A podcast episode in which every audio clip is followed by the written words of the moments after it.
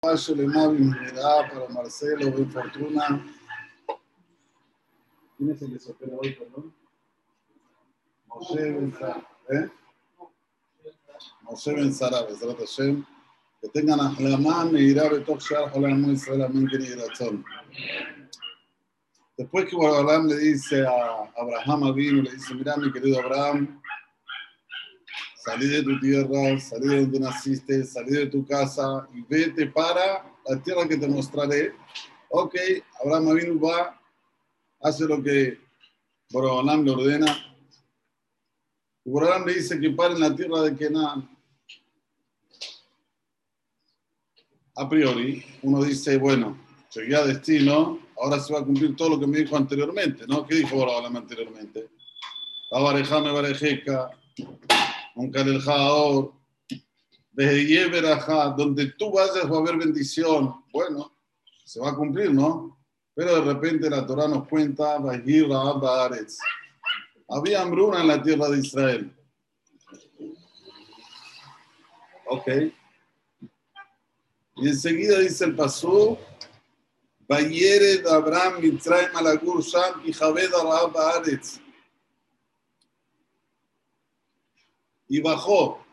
Se dice esta expresión de bajó porque Israel está en la cima de todo.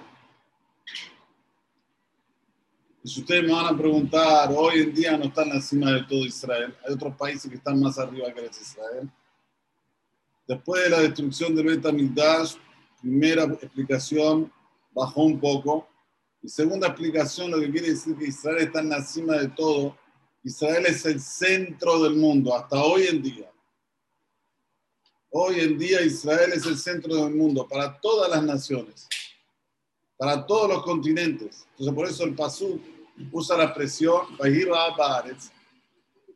Bayeret y bajó Abraham a Mitzrayim, a Mitzrayim, la Gursham. ¿Para qué?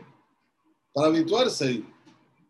Y Javed Baaretz estaba muy pesado, muy pesada la hambruna en la tierra de Israel. Entonces yo le pregunto a ustedes, si Borobalán te dijo que te quedes ahí y ahora estás con un Nisayón, ¿por qué te fuiste? Quédate, Borobalán no puede mandar el man del Shamaim.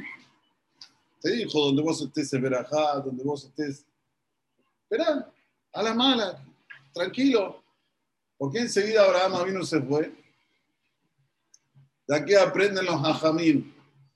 Y es una enseñanza para nosotros en la actualidad. La persona no solamente tiene que ser Baal sino también no tiene que ser un peso para la gente. Parte del Hesed es no ser peso para la gente, no apoyarte en la gente. Si lo puedes hacer tú, ¿por qué tienes que apoyarte en los demás? Tengo hambre aquí, bueno, me voy a Mitzrayim. Fíjense que aquí él no pidió que Boreolán me diga directamente, vaya a Abraham Mitzrayim él entendió el mensaje rápidamente. Yo me tengo que arreglar si tengo otra posibilidad para arreglarme. Y no, bueno, a ver, ¿en quién me apoyo? ¿Quién está de turno ahora? Darla. Que él me mantenga, que él me dé, que él... No, no, no. Mismo que es el propio Kadosh que le dijo, quédate en la tierra de Kenan. Cuando él vio que había hambruna, enseguida se levantó y se fue a Mitzrayim. Otro punto más que quería tocar en este trayecto cuando él se va a Misraim, tiene un diálogo con su mujer, Sara. Le dice, mira querida, yo sé que tú eres bonita, eres una mujer guapa, como le dicen los mexicanos. Y te van a ver los egipcios, y van a decir, es la esposa de fulano de tal, o sea, mía, me van a matar a mí y a vos te van a dejar viva. ¿Para qué Abraham tiene que decir, me van a matar a mí y a vos te van a dejar viva? ti que diga, me van a matar a mí. ¿Para qué tiene que seguir y decir, Se entiende. Si lo van a matar a él porque es el marido, se entiende que Botaje Hayú Escuchen bien lo que dicen los hajamim, porque también es un punto importante. Cuando una persona quiere pedir a otra persona que le haga un jefe, tiene que hablar bien, tiene que comunicarse como debe ser, no dejar nada en el tintero, no dejar nada dubitativo. Mira, yo necesito tal y tal favor, porque porque si no me haces tal y tal favor va a pasar esto, esto y esto, y lo que va a quedar es esto y esto. Aunque sea obvio, aunque sea algo que se entiende, se entiende de solo. Así Borobalán cuando le pide a Abraham a mí le dice, mira, quiero que lleves a tu hijo a la queda, ¿cómo le dijo? Et binja, et yahideja, et asher apta. ¿Para qué le tiene que decir? A tu hijo, a tu hijo, a Isaac, ¿a qué más? directamente, et Isaac. No, no, no, hay que saber comunicarse, hay que saber hablar de la mejor manera posible para que no quede nada de turbio, que no queden dudas. Y este también es, esto también es parte del Gesed. El parte del Gesed es dual, no es un lado nada más. Uno dice, che, escuchame, que. No, expresate bien. Y el otro va a entender si puede, si no puede. Si te expresas más o menos, si no te expresas bien claro, el otro puede entender otras cosas. Entonces, ¿qué hubiese pasado si Abraham vino y le dice a Sara, mira, no digas que son mi esposa porque te van a matar a ti, o perdón, porque me van a matar a mí. ¿No? ¿Qué iba a pensar Sara? ¿Me van a matar a él? Puede ser que ella pensé que te van a matar a ella. Entonces no es un Gesed que está haciendo con su marido, es un Gesed que está haciendo con ella, y no es verdad. Con ella no está haciendo ningún favor. Es un favor totalmente para Abraham Avinu.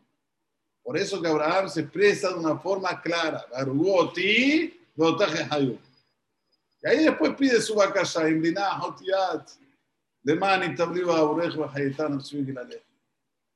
Estos son dos puntos que tenemos que ver con el Gesed. En primer lugar, no ser una persona que se apoya en el Gesed. Si tenés medios para hacerlo solo, hacerlo solo aunque te cueste, aunque vaya contra la lógica, como Hashem le dijo que acaba de ver acá. Hashem le dijo, no fue un rabino, no fue Hashem, dijo, veía acá, ¿dónde vas a ver acá? Hay hambruna, bueno, ¿qué hago? ¿Me apoyo en alguien? ¿Me apoyo? No, no, no. Esto es número uno. Y número dos, cuando necesitas un favor, expresate con la segunda, con aquel que te está escuchando, con el que está del otro lado, de una forma bien explícita. No así a medias. Si ya lo estás pidiendo, pedilo bien. Como vemos aquí, como vemos en la Aquidad, cuando Abraham le pide que Abraham lleve a su hijo Isaac. Y número tres, y con esto finalizamos,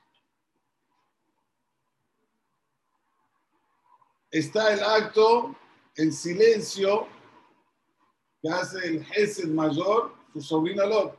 Lot estaba con Abraham en aquel entonces. Y cuando Abraham le pide a Sara que haga lo que haga, y Sara va y dice en el momento que están pasando, digamos, por la aduana, ¿sí? De Mitzrayim, dice, somos hermanos, él es mi hermano. Lot, que está presente ahí, ¿qué podía decir? Es un mentiroso, es una mentirosa, no es hermano, es el marido. Podía o no podía, pero se cayó la boca. A veces el mayor es de callarse la boca. Y gracias a que se cayó la boca Lot aquí, después gana que se salva cuando Dios destruye Sedomo y Gomorra, se salva de ahí y de ahí nace el Mashiach. De ahí nace Ruta Moabía, el la Mashiach. ¿Por qué? Porque se cayó la boca y no habló. Uno piensa que hacer un gesed es un acto, es algo. No, no, no. A veces un gesed, ¿viste algo? Cerra la boca. Es el mayor gesed. Porque en ese momento lo único que estás haciendo es dejando que a Kadosh Baruj obre como él quiere no como a vos te parece. Siempre uno quiere interferir, quiere decir, eh, eh, aquí está errado, eh. Javi, ¿vos ves algo errado? O algo que a vos te molesta. Después, si tenés un tiempo, podés llamar a la persona, podés decirle, mira, la verdad el otro día te vi, hiciste esto, la verdad no sé, a mí me parece que no está bien. pero en el momento sé que. Yo les pregunto a ustedes, si no te iba a decir en ese momento, está mintiendo Abraham, es el marido. ¿Está diciendo la verdad o la mentira? ¿Está diciendo la verdad o la mentira? La verdad, pero es el mayor acto de crueldad. Iba a matar a Abraham. Entonces aquí tenemos tres puntos de Gesed. Primero, no ser lebja, como se dice en árabe. ¿Eh? No ser pesado. Una persona tiene un problema, salir. No apoyar, saber quién me va a apoyar. No, no, no. Tenés Baruch Hashem, condiciones de viajar hasta Mitzrayim, andar hasta Mitzrayim. Esto es número uno. Número dos, ¿cuál es el número dos en Gesed? ¿No? Número dos en Gesed. La persona se tiene que expresar claramente. A mí me van a matar y a vos te van a dejar viva. Por eso, Y tercer punto, saber que a veces callarse la boca es el mayor jefe. Nos dé la claridad mental para hacer siempre el jefe de mi tía. Amén. Que.